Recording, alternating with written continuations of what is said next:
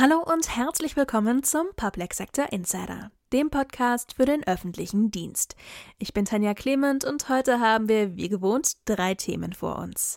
Unser Chefredakteur Uwe Proll kommentiert die Stimmung in Europa. Außerdem recherchieren wir Herausforderungen für die Gesundheitsversorgung auf dem Land und hören, was der baden-württembergische stellvertretende Ministerpräsident Thomas Strobel zur Digitalisierung im Ländle zu sagen hat.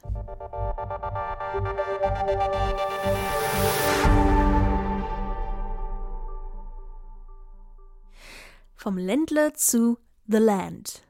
Baden-Württemberg hat in Sachen Innovation und Digitalisierung viel vor. In Vorbereitung auf unseren Fachkongress Baden-Württemberg 4.0 am 29. Juni haben wir uns diese Ziele und Errungenschaften mal näher angeschaut. Besser gesagt, wir haben sie uns vom stellvertretenden Ministerpräsidenten und Innenminister des Landes Thomas Strobel erklären lassen. Konsequent betone ich fünf Worte. Die Digitalisierung verändert die Welt. Deswegen gehen wir als Land Baden-Württemberg hier mutig und entschlossen voran. Baden-Württemberg, The Land, das ist die Innovationsregion im Herzen Europas. Beispiel. Mit 121 Patentanmeldungen pro 100.000 Einwohner sind wir der erste Taktgeber, auch weit über unsere Landesgrenzen hinaus. Damit schaffen wir schon heute Zukunft von morgen. Unser Ziel haben wir deswegen fest im Blick. Baden-Württemberg soll auch im 21. Jahrhundert die Innovationsregion Europas bleiben und die digitale Leitregion in Europa werden. Klar ist, die digitale Entwicklung ist der zentrale Motor für die Transformation unserer Wirtschaft, unserer Verwaltung, der Wissenschaft und der Gesellschaft im 21. Jahrhundert. Unsere Digitalisierungsstrategie Digital Land für alle digital haben wir daher im Oktober 2022 noch einmal ganz konsequent überarbeitet und knüpfen so an unsere bisherigen Erfolge an. Beispiel. Knapp 3500 Förderprojekte für den Breitbandausbau haben wir in Baden-Württemberg seit 2016 unterstützt. Durch unsere clevere Förderpolitik haben wir so gemeinsam mit dem Bund insgesamt mehr als 5 Milliarden Euro in den Breitbandausbau in Baden-Württemberg investieren können plus die Investitionen der kommunalen Seite. Damit sind wir Spitze. Das kommt bei den Menschen an und ist zugleich die Infrastruktur für unseren Wohlstand von morgen. Darauf satteln wir auf und unterstützen auch unsere Landkreise und Kommunen ganz gezielt, zum Beispiel mit unseren Programmen Future Communities und digitale Zukunftskommune et BW. Damit ermöglichen wir on top vor Ort bei den Menschen digitale Zukunftsprojekte unserer Kommunen. Wir entwickeln so intelligent auch vernetzte Kommunen. Ganz gezielt fördern wir auch Schlüsseltechnologien. Rund 70 Projekte und Maßnahmen mit einem Volumen von mehr als 400 Millionen Euro seit 2016. Darunter auch künstliche Intelligenz, um neue Produkte, Dienstleistungen sowie Geschäftsmodelle entwickeln zu können. Und die Cybersicherheit und der Einsatz neuer Technologien? Stichwort Cyber Valley. Hier betreiben wir seit 2016 Spitzenforschung im inzwischen wichtigsten Forschungszentrum für künstliche Intelligenz in ganz Europa. Eine riesige Erfolgsgeschichte. Und auch in meiner Heimatstadt Heilbronn entsteht derzeit ein KI-Innovationspark. Auch dieser Innovationspark soll in gar nicht mehr so ferner Zukunft eines der größten KI-Ökosysteme in Europa werden. Mit starken innovativen Projekten aus der Mitte unserer Gesellschaft, aus Staat, Wissenschaft und Unternehmenslandschaft heraus zeigen wir so ganz deutlich, Innovation, das ist auch in Zukunft der Schlüssel für unseren Wohlstand. Mit diesem Mindset machen wir Baden-Württemberg auch im 21. Jahrhundert zu dem Digital Land Europas. Wir schaffen damit Perspektiven, sodass es auch in Zukunft heißt, entwickelt in Baden-Württemberg. Da kannst du dich darauf verlassen. Mehr dazu gibt es am 29. Juni in Stuttgart. Alle Informationen zu Baden-Württemberg 4.0 gibt es auf www.bw-4-0.de.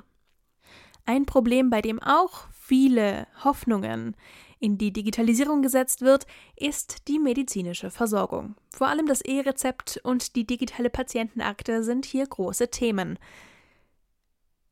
Aber gerade im ländlichen Raum, wo die Gesundheitsversorgung durch große Entfernungen und teilweise schlecht ausgebaute Infrastruktur noch zusätzliche Hürden zu überwinden hat, sind kreative Lösungen gefragt. Meine Kollegin Scarlett Lüsser hat für uns recherchiert. Die ärztliche Versorgung auf dem Land zu garantieren, ist schon lange ein Sorgenkind von vielen ländlichen Gemeinden und Kommunen.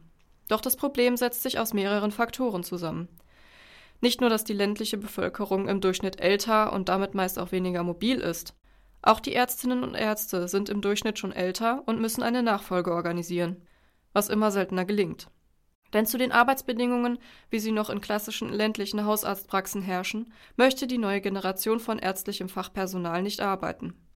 Häufig wurden früher 60 Stunden und mehr geleistet. Mittlerweile möchte man aber eine geregelte Work-Life-Balance und vor allem auch flexibler sein. Bernhard Faller ist Geschäftsführer von Questio, Forschung und Beratung GmbH, und beschäftigt sich daher mit Stadt- und Strukturforschung. Er hat das Problem weiter aufgeschlüsselt. Die jungen Ärzte haben und Ärztinnen, muss man ja sagen, haben andere Interessen, haben andere Präferenzen, so drücke ich das mal aus. Flexiblere, verlässlichere, insgesamt reduzierte Arbeitszeit, Teamarbeit, ich nenne das auch mal eine arbeitsteilige Spezialisierung. Auch der Hausarztberuf ist ja anspruchsvoller geworden. Und da will nicht mehr jeder für sich allein das gesamte Spektrum aller fachlichen Zuständigkeiten abbilden. Und da tut man gut daran, auch Teamarbeit zu organisieren. Nicht nur um, um die Arbeitszeit zu ermöglichen, sondern auch um sich gegenseitig Sicherheit zu geben, den Patienten wirklich bestmöglich behandeln zu können. Weniger administrative Verantwortung, weniger unternehmerische Verantwortung, keine dauerhafte Festlegung. Die Biografien sind ja etwas unsteter geworden auf einen Ort und auf eine dauerhafte auch, sagen wir, von der Arbeitszeit her äh, nicht revidierbare Regelung. All das führt dazu, dass die klassischen Landarztpraxen an Attraktivität verloren haben und möglicherweise das auch weiter tun. Hinzu kommen die Probleme der Räumlichkeiten. Was früher als Praxis ausreichend war, ist heute deutlich überholt. Barrierefrei muss es sein, genügend Platz für viele Patientinnen und Patienten bieten, Parkplätze und eine gute Anbindung an die öffentlichen Verkehrsmittel haben. Denn je weniger Praxen auf dem Land existieren, umso voller werden die wenigen, die noch da sind. Und selbst wenn dann jemand gefunden wird, der eine neue Praxis auf dem Land eröffnen möchte, ist es schwierig, eine kassenärztliche Zulassung zu bekommen. Vor allem, wenn im Zulassungsbezirk eine größere Stadt liegt, die alle verfügbaren Zulassungen bereits aufbraucht. Denn in Städten gibt es häufig viele Ärztinnen und Ärzte, aber da eine kassenärztliche Vereinigung nur eine endliche Menge an Geldern pro Bezirk zur Verfügung hat, kann sie nicht unendlich viele Zulassungen ausstellen. Die meisten werden dann bereits von den in Städten ansässigen Praxen ausgeschöpft, sodass für das Umland zu wenig übrig bleibt. Außerdem wäre dann noch der allgemeine Fachkräftemangel. Auch hier hat Bernhard Faller das Problem umrissen. Wir werden diesen Fachkräftemangel haben und wir werden uns auch, was die Berufsbilder angeht, sehr viel flexibler aufstellen müssen. Und das ist aber auch eine Frage der Interessenverbände. Wer will da was an wen abgeben langfristig? Und das ist natürlich auch ein Problem. Aber das sind alles Dinge, die sind bundes- und landespolitisch tatsächlich zu lösen. Wenn wir aus der kommunalen Perspektive denken, dann muss man das leider alles hinnehmen wie schlechtes Wetter und trotzdem damit zurechtkommen. Und dann sind wir wieder bei anderen Themen. Ne? Aber natürlich diese Berufsrollen, diese Berufsbilder, diese Ausbildungen. Ich habe letzte mit einem großen Pflegedienstleister aus Trier zusammengearbeitet, der mir geschildert hat, wie das denn im, bei der pflegerischen Betreuung aussieht. Und da war deutlich, ja, diese Pflegefachkräfte mit der guten dreijährigen Ausbildung, die sind Mangelware. Aber diese Pflegehilfskräfte, die gerade jetzt mit der jüngeren Zuwanderung, gibt es die relativ gut verfügbar am Markt. Aber die dürfen nichts. Eine Pflegehilfskraft darf der Patientin nicht mal ein neues Pflaster auf eine Wunde kleben, weil sie könnte ja übersehen, dass sich die Wunde entzündet hat. Da muss sie eine Pflegefachkraft zur Hilfe rufen. Also da sind wir auch ein bisschen hysterisch. Das hängen dann auch die Haftungsfragen dahinter. Und da müssen wir natürlich viel flexibler werden by the way, auch da können digitale Lösungen helfen, weil die Idee dieser großen Pflegeeinrichtung war es natürlich zu fragen, naja, wenn diese Hilfskraft digital angebunden wäre über so eine Videobrille oder so, dann könnte sie gerade das Bild von der Wunde zur Pflegefachkraft beamen und sagen, guck mal da, ist da was zu tun oder musst du da jetzt kommen. Also da können digitale Lösungen helfen, aber das Grundproblem ist, dass wir hier eine ungünstige Arbeitsteilung haben, die mit den Arbeitsmarktverhältnissen und den Kostenstrukturen nicht mehr übereinstimmt. Und da müssen wir dringend dran, weil wir uns sonst wirklich an der Stelle ein Bein stellen und die Versorgungslage verschlimmern, anstatt sich zu verbessern. Verantwortung abgeben und neue Berufsbilder schaffen wäre also eine Teillösung, aber auch digitale Unterstützung würde die Problemlage etwas erleichtern. Leider gibt es aber auch hier ein paar Probleme. Zum einen sind ältere Menschen neuerer Technik gegenüber häufig zurückhaltend eingestellt, zum anderen ist die Voraussetzung für eine gute Internetanbindung auf dem Land selten gegeben. Hinzu kommt das in Deutschland großgeschriebene Problem der Datensicherheit und der komplizierten Einführung von beispielsweise E-Patientenakte und der Telematikinfrastruktur, sodass Ärztinnen und Ärzte häufig damit schon genug zu tun haben, als dass sie noch ein Zusatzangebot machen könnten. In anderen Ländern im europäischen Umland sieht das schon ganz anders aus. So ist die Situation in skandinavischen Ländern fast überall so wie bei uns auf dem Land, weshalb hier schon deutlich früher über Lösungswege für die gesundheitliche Versorgung nachgedacht wurde. Daher wären unsere europäischen Nachbarn auch gute Vorbilder, von denen man sich im Zweifel ein bisschen was abschauen könnte, um selbst auf dem Weg zu einer besseren Gesundheitsversorgung auf dem Land voranzukommen. Als der Euro eingeführt wurde, war ich gerade in der ersten Klasse. Dass ich in viele europäische Länder reisen kann, ohne die Währung zu wechseln oder bei der Grenzkontrolle anzustehen, das ist für mich selbstverständlich. Zu verdanken haben wir das vor allem der Europa-Euphorie der 70er und 80er Jahre. Aber seitdem ist viel von diesem Elan, ein großes, mächtiges und einiges Europa zu schaffen, verloren gegangen. Wie steht es um die europäische Idee heute und wie geht es weiter? Unser Chefredakteur Uwe Proll kommentiert. Sprecher ist Sven Rudolph. Europa erwache. Der Europa-Euphorie in den 70er, 80er Jahren des letzten Jahrhunderts folgte ein Europa-Bashing. Europa, synonym Brüssel, sei an allen Problemen schuld, die in der Regel allerdings die Nationalstaaten zu verantworten haben. Europa und die grandiose Idee der europäischen Einheit auf dem alten Kontinent, der einst die Welt beherrschte, verkümmerte zu einem intern strittigen Finanzausgleichssystem. Immerhin eine Währung, ein Ausweis, aber keine europäische Staatsbürgerschaft. Man ist Franzose oder Österreicher. Die Doppelbürgerschaft soll nun in Deutschland für Nicht-EU-Bürger mit Blick vor allem auf die Türkei Regel werden. Wo bleibt da Europa? Die Versuche, eine europäische Verfassung mit dem Lissabon-Vertrag zu finden, scheiterten vorher schon wiederholt. Aktuell lebt sich Europa auseinander in West, Nord, Ost und Süd. In seiner jetzigen Verfassung wird der Europäische Staatenverbund, egal ob Mitglied in der EU oder assoziiert oder einfach nur benachbart, zur wirtschaftlichen wie weltpolitischen Randerscheinung. Bundeskanzler Scholz beerdigte mit seiner Rede die deutschen Ambitionen, Europa stark zu machen. Es sei eine Illusion, Europa zu einem Global Player zu machen.